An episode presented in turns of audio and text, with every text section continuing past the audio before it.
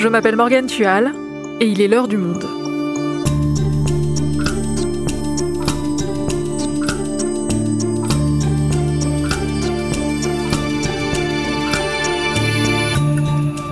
Aujourd'hui, on va s'intéresser à un parti de gauche qui tente à pencher très très à droite sur le plan de l'immigration. Ça se passe au Danemark, il s'agit du Parti social-démocrate, et dans les urnes, ça marche. Alors forcément, les autres gauches européennes en peine dans les sondages regardent ça de très près. Anne-Françoise Hiver, correspondante du Monde dans les pays scandinaves, nous explique. Quand la gauche danoise s'inspire de l'extrême droite, un épisode produit par Cyrielle Bedu, réalisation Florentin Baume.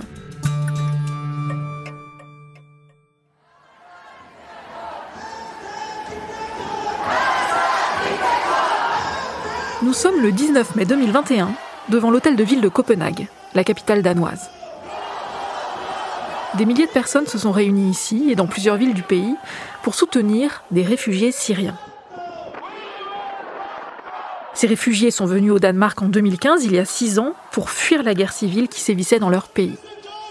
Mais le gouvernement danois leur demande désormais de rentrer chez eux.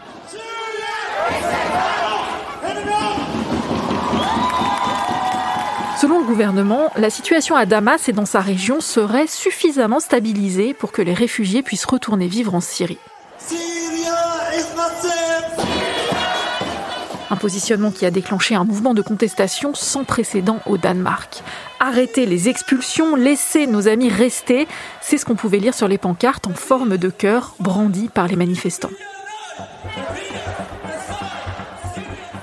Ce n'est pas la première fois que le gouvernement danois s'en prend aux migrants. Depuis deux ans, il mène une politique anti-immigration digne de l'extrême droite. Et pourtant, ce gouvernement est de gauche, mené par la social-démocrate Mette Frederiksen.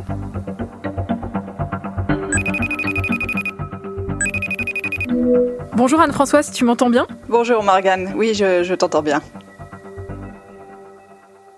Anne-Françoise, on vient d'évoquer cette mesure du gouvernement danois qui vise les réfugiés syriens.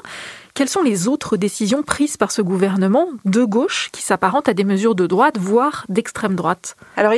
Plusieurs euh, qui ont été euh, annoncées en fait cette année, ces, derniers mois. L'une d'entre elles est effectivement donc la décision de renvoyer euh, les réfugiés syriens dont on pense qu'ils n'ont plus besoin d'être protégés par le Danemark. Une autre porte sur l'externalisation de l'asile.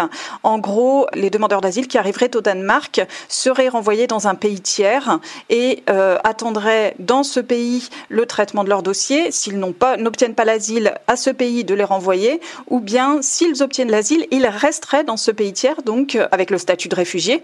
Il n'y a pas encore vraiment d'accord passé avec un pays, mais on sait que le ministre de l'immigration euh, danois est allé au Rwanda au printemps, a passé euh, un accord, un mémorandum sur l'asile avec le Rwanda, donc c'est une piste. c'est quelque chose qui est extrêmement critiqué par les organisations internationales. et puis on a aussi eu le renforcement de la loi ghetto, donc c'est une loi qui a été mise en place il y a déjà plusieurs années qui catégorise certains, certains quartiers comme des ghettos en fonction d'un certain nombre de critères et le gouvernement a, décidé de limiter le nombre d'habitants dans ces quartiers d'origine étrangère. Donc il va euh, procéder à des, évictions euh, dans les mois qui viennent. On ne connaît pas encore les détails euh, de cette mesure, mais c'est aussi quelque chose de très controversé. Alors, ce qu'il faut comprendre, c'est qu'en fait, plusieurs de ces mesures sont surtout dissuasives, avec peu d'effet dans la réalité. C'est-à-dire?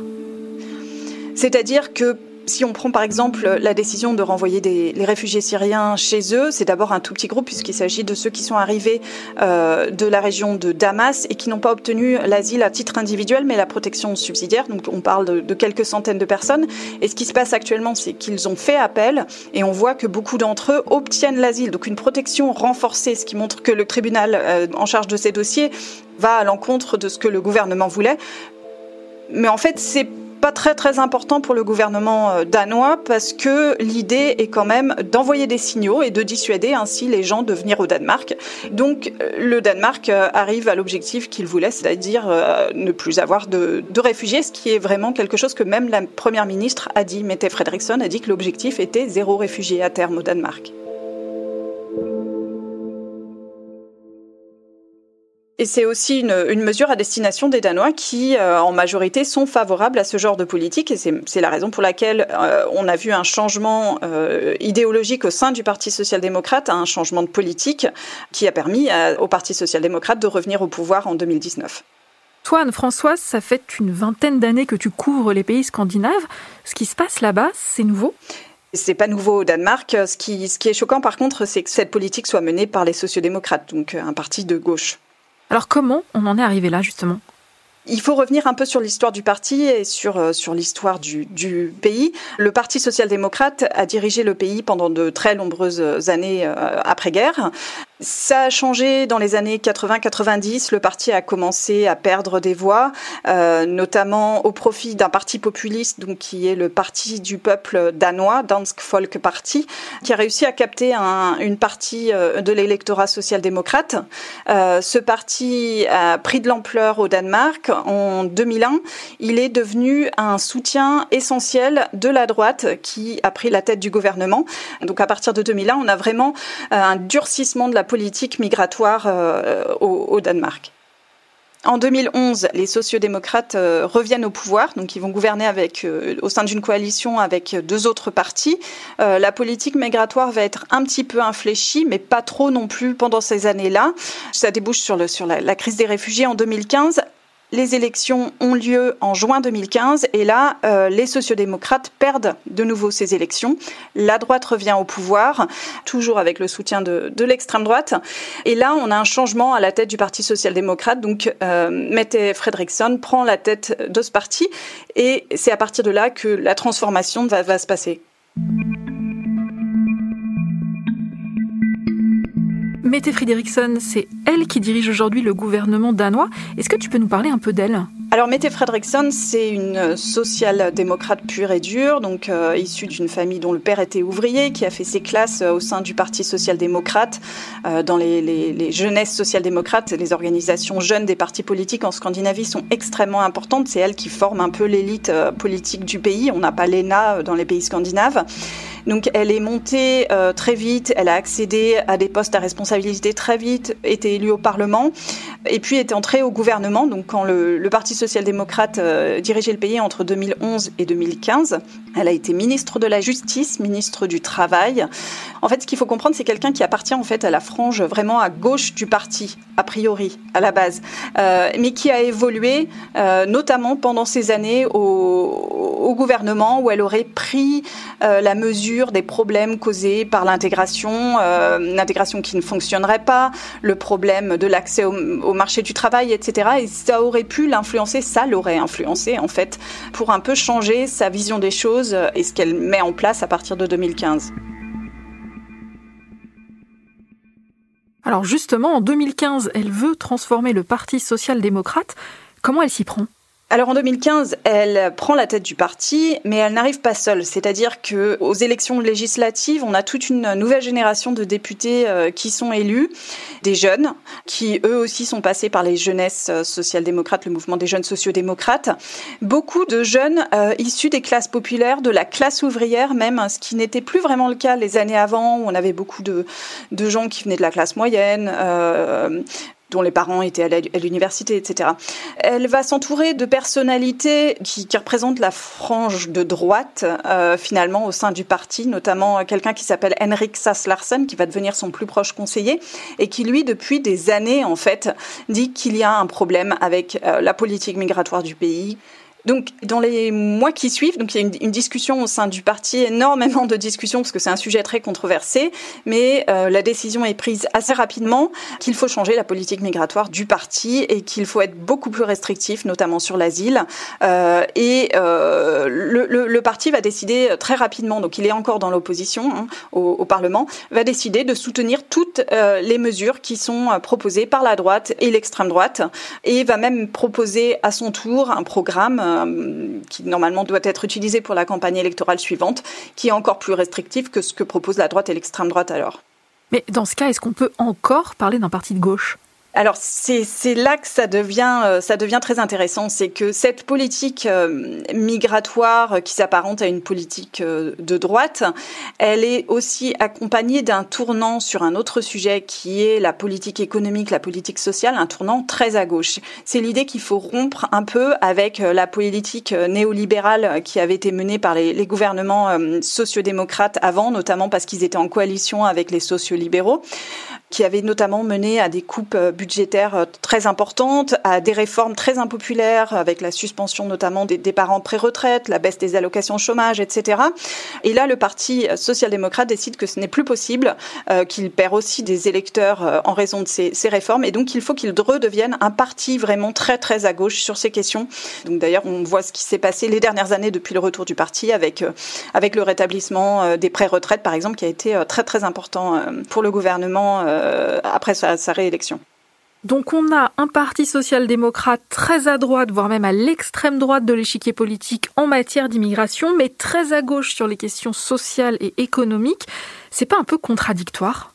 Eh bien non, en fait, pas dans l'esprit des sociodémocrates euh, danois. Il y a une logique. La logique, c'est euh, la défense de l'État-providence. L'État-providence danois, c'est fondamental euh, pour le Parti social-démocrate. C'est le Parti social-démocrate qui l'a bâti, cet État-providence, donc qui se caractérise par des très hauts niveaux d'imposition, parce que ça coûte cher, mais aussi des allocations, un système d'aide qui bénéficie à tout le monde, Or, euh, ce système, cet État-providence, selon les sociodémocrates, il ne peut survivre que dans le cadre d'une immigration restrictive ou très contrôlée. Il y a deux aspects, en fait, euh, là-dedans. Euh, d'une part, c'est le fait que l'immigration, l'arrivée de, réfugiés qui vont prendre un certain temps avant de pouvoir s'intégrer dans la société danoise, de trouver du travail, etc., ça coûte cher. Euh, ça coûte très cher à l'État-providence et donc euh, ça remet en cause sa survie. C'est ce que les sociodémocrates en tout cas disent. L'autre aspect, c'est que pour que ça fonctionne, il faut que les gens ne soient pas réticents à payer des impôts. Et ils le feront que s'ils considèrent qu'il y a une sorte d'égalité, que tout le monde le fait. Ils ne sont pas les seuls à payer pour les autres, donc il faut une certaine cohésion sociale et une cohésion qui, pour le ministre de l'immigration, Mathias Tesfaye, qui est lui-même un fils de réfugié euh, et qui a été maçon avant de, faire de la politique, euh, cette cohésion, elle doit être un minimum culturel aussi. S'il y a trop de divergences dans la société, la volonté de payer des impôts, de, de, de sacrifier une partie de son revenu, en fait, pour quelqu'un qu'on ne connaît pas, elle va disparaître. Et donc, ça remet en jeu la survie de l'État-providence. Et l'État-providence, il est fondamental aussi, il faut bien comprendre, pour les électeurs du parti social-démocrate.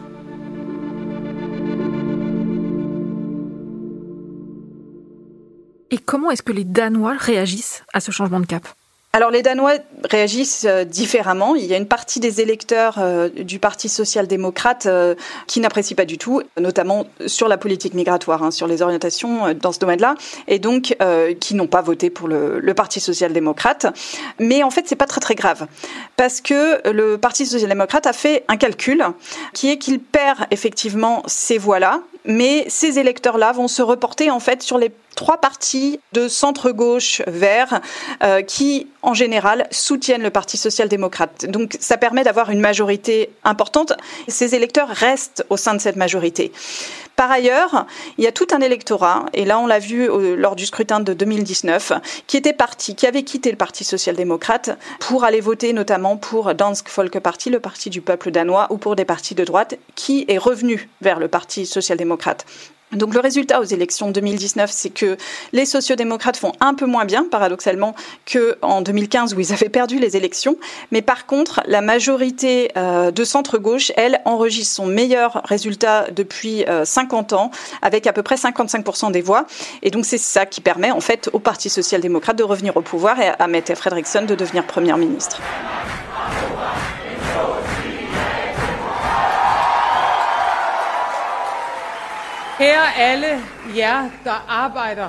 Danmark skal have en ny regering.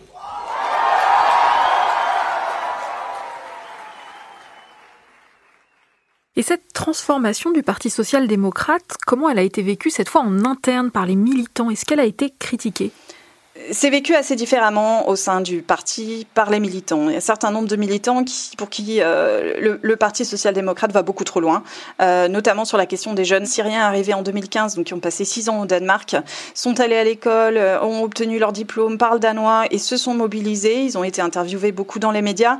et, pour, ces militants sociaux-démocrates, là, le parti est en train de, de, rompre avec les valeurs de solidarité, pour qui c'était vraiment très important.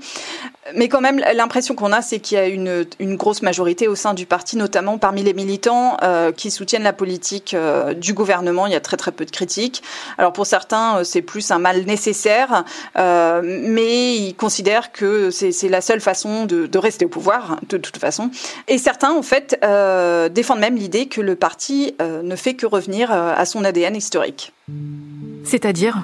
C'est-à-dire que certains au sein du parti, et notamment à la direction du parti, défendent l'idée que la politique menée actuellement par le Parti social-démocrate en termes d'immigration, c'est quelque chose que le parti a toujours défendu, mais il s'est un peu perdu en cours de route et donc a oublié les, inquiétudes euh, de ses électeurs. Euh, c'est quelque chose qui est défendu par le ministre de l'immigration qui s'appelle Mathias Tesfaye, donc, euh, qui a écrit un gros essai de 300 pages qui s'appelle Welcome Mustafa, dans lequel il s'est intéressé à la politique migratoire du Parti social-démocrate depuis 50 ans. Donc c'est un, un livre très très intéressant où il rappelle en fait l'opposition euh, à l'origine de certains sociodémocrates, des maires sociodémocrates notamment de l'ouest de Copenhague, à l'immigration, en tout cas leurs inquiétudes. Euh, il rappelle aussi que à l'époque, euh, il s'agissait d'une immigration du travail qui était voulue par le patronat, par les grandes entreprises, mais qui était crainte par les syndicats, donc proches du Parti social-démocrate. Que ces inquiétudes, ensuite, elles ont été exprimées en termes d'intégration, des risques de ségrégation par les maires qui voyaient arrivé euh, énormément d'immigrés dans les banlieues, des ouvriers qui ont en plus euh, ensuite été euh, remplacés par des réfugiés, et que ces inquiétudes de ces maires n'ont pas été prises au sérieux par la direction du parti. et selon Mathias Tesfaye, ces inquiétudes, eh ben, elles ont été en fait captées par, par l'extrême droite, par le Parti du peuple danois, qui en a fait un programme. Donc Mathias Tesfaye lui dit carrément que le programme du Parti du peuple danois, il était déjà dans ce que demandaient les maires de l'ouest de Copenhague, ces maires sociodémocrates et donc pour lui, il est temps en fait que le parti revienne, revienne à ses racines, revienne à euh, bah, la protection, la protection des classes moyennes, des classes moyennes inférieures, etc., euh, qui constituait le cœur de l'électorat danois. Et les autres gauches européennes, comment est-ce qu'elles voient tout ça? Quand j'ai fait ce, reportage, j'ai discuté avec, euh, avec des ministres, avec des députés, etc., qui me disent euh, clairement qu'ils n'étaient pas très très bien reçus, en tout cas au début. Les autres partis sociaux-démocrates en Europe ne comprenaient pas ce qui était en train de se passer au Danemark, avaient le sentiment que le Parti social-démocrate n'était plus un parti de gauche. Une jeune leader des jeunesses sociaux-démocrates m'a expliqué que lors des réunions avec euh, les mouvements, euh, les mouvements similaires euh, en Europe ou en tout cas dans les pays du nord de l'Europe, on les considérait comme des gens de droite et même des racistes. Ils essuyaient énormément de critiques. Tous me disent la même chose, c'est en train de changer. Alors, c'est pas un enthousiasme monumental pour la politique menée par le Danemark, mais en tout cas, il y a une curiosité. J'ai aussi discuté avec des politologues danois qui me disent qu'ils sont contactés très fréquemment, notamment par les partis sociodémocrates européens, les Allemands en particulier, qui veulent comprendre ce qu'il se passe au Danemark et qui préfèrent les contacter eux d'ailleurs plutôt que, que les élus danois. Et, pour ces chercheurs danois, il y a un intérêt manifeste pour ce qui est en train de se passer euh, au Danemark, même si pour le moment, on ne voit pas des, gros, gros changements au niveau européen ou euh, d'autres partis qui seraient prêts à imiter, euh, imiter le Parti social-démocrate danois. ce qu'il faut dire quand même, c'est que si on regarde par exemple le voisin suédois, le, discours est totalement différent, mais dans la pratique, la politique migratoire menée par le gouvernement de, de Stéphane Löfven, donc gouvernement social-démocrate vert en place depuis 2011 est pas si différente de ce qu'on voit au Danemark. Alors évidemment, il y a beaucoup moins d'effets d'annonce, on n'a pas euh, euh, ces signaux euh, très forts envoyés à l'étranger qui provoquent ces réactions dont on parlait au début, mais quand même, c'est une politique extrêmement restrictive, très peu de gens peuvent venir, on a coupé dans le, dans le regroupement, on a restreint le regroupement familial, on a généralisé les permis de séjour temporaires, etc. Donc on n'est pas si loin quand même de la politique danoise. Et ce qui va être intéressant, c'est de voir si à l'occasion de la présidentielle euh, de 2022, ces idées pourraient inspirer la gauche euh, en France. Merci Anne-Françoise. Merci Morgane.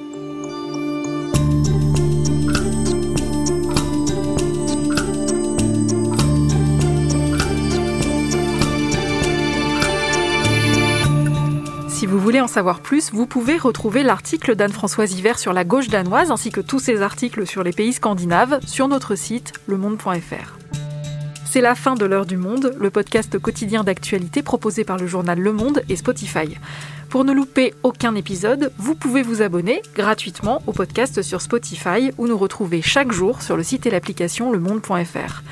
Et si vous avez des remarques, des suggestions ou des critiques, n'hésitez pas à nous envoyer un email à l'adresse l'heure du monde L'heure du monde est publiée tous les matins du lundi au vendredi. On se retrouve donc très vite. À bientôt.